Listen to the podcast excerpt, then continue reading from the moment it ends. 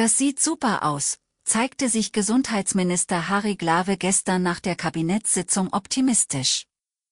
Die Inzidenzzahlen sind niedrig, etwa ein Drittel der Bevölkerung in MV seien zudem vollständig geimpft. Was nun bald wieder erlaubt ist, erfahren Sie gleich im Schwerpunkt. Mein Name ist Katja und ich bin die künstliche Stimme der SVZ. Es ist Mittwoch um 5 Uhr. Guten Morgen. Was sonst noch wichtig ist. Rund jeder zweite Einwohner in MV hat bislang eine Corona-Impfung erhalten, wie aus den Zahlen des Gesundheitsamtes hervorgeht. Laut Robert Koch Institut liegt MV bei den Erstimpfungen rund ein Prozentpunkt über dem Bundesschnitt, bei den Zweitimpfungen sind es zwei Prozentpunkte. Innenminister Thorsten Renz spricht sich dafür aus, mit personalisierten Eintrittskarten gegen Hass und Gewalt in Fußballstadien vorzugehen. Es sei absolut inakzeptabel, wenn bei Fußballspielen Gewalt und Rassismus den Sport in den Hintergrund rücken lassen, sagte Renz. Die personalisierte Eintrittskarte sei eine geeignete Maßnahme, um Straftäter schnell zu identifizieren.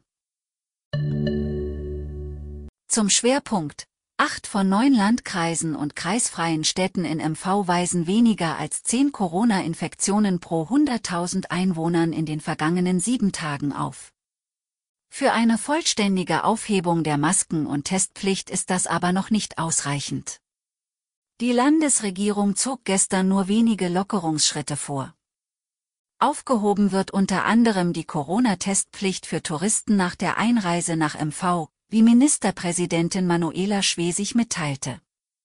Das heißt, nicht vollständig geimpfte Touristen müssen bei der Anreise nach wie vor einen negativen Corona-Test vorweisen, es entfällt aber die Nachtestung alle drei Tage. Auch die Verpflichtung zum Tragen eines Mund-Nasenschutzes im Freien soll in der kommenden Woche weitestgehend abgeschafft werden. Die Maskenpflicht auf Parkplätzen wurde mit sofortiger Wirkung aufgehoben.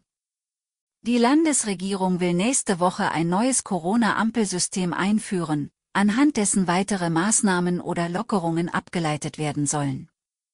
Für die Einstufung in Kategorie Grün, Gelb und Rot wird nicht allein die Inzidenz berücksichtigt, sondern auch die Auslastung der Krankenhäuser. Mehr Infos finden Sie wie immer auf svz.de/audiosnack. Bis morgen früh.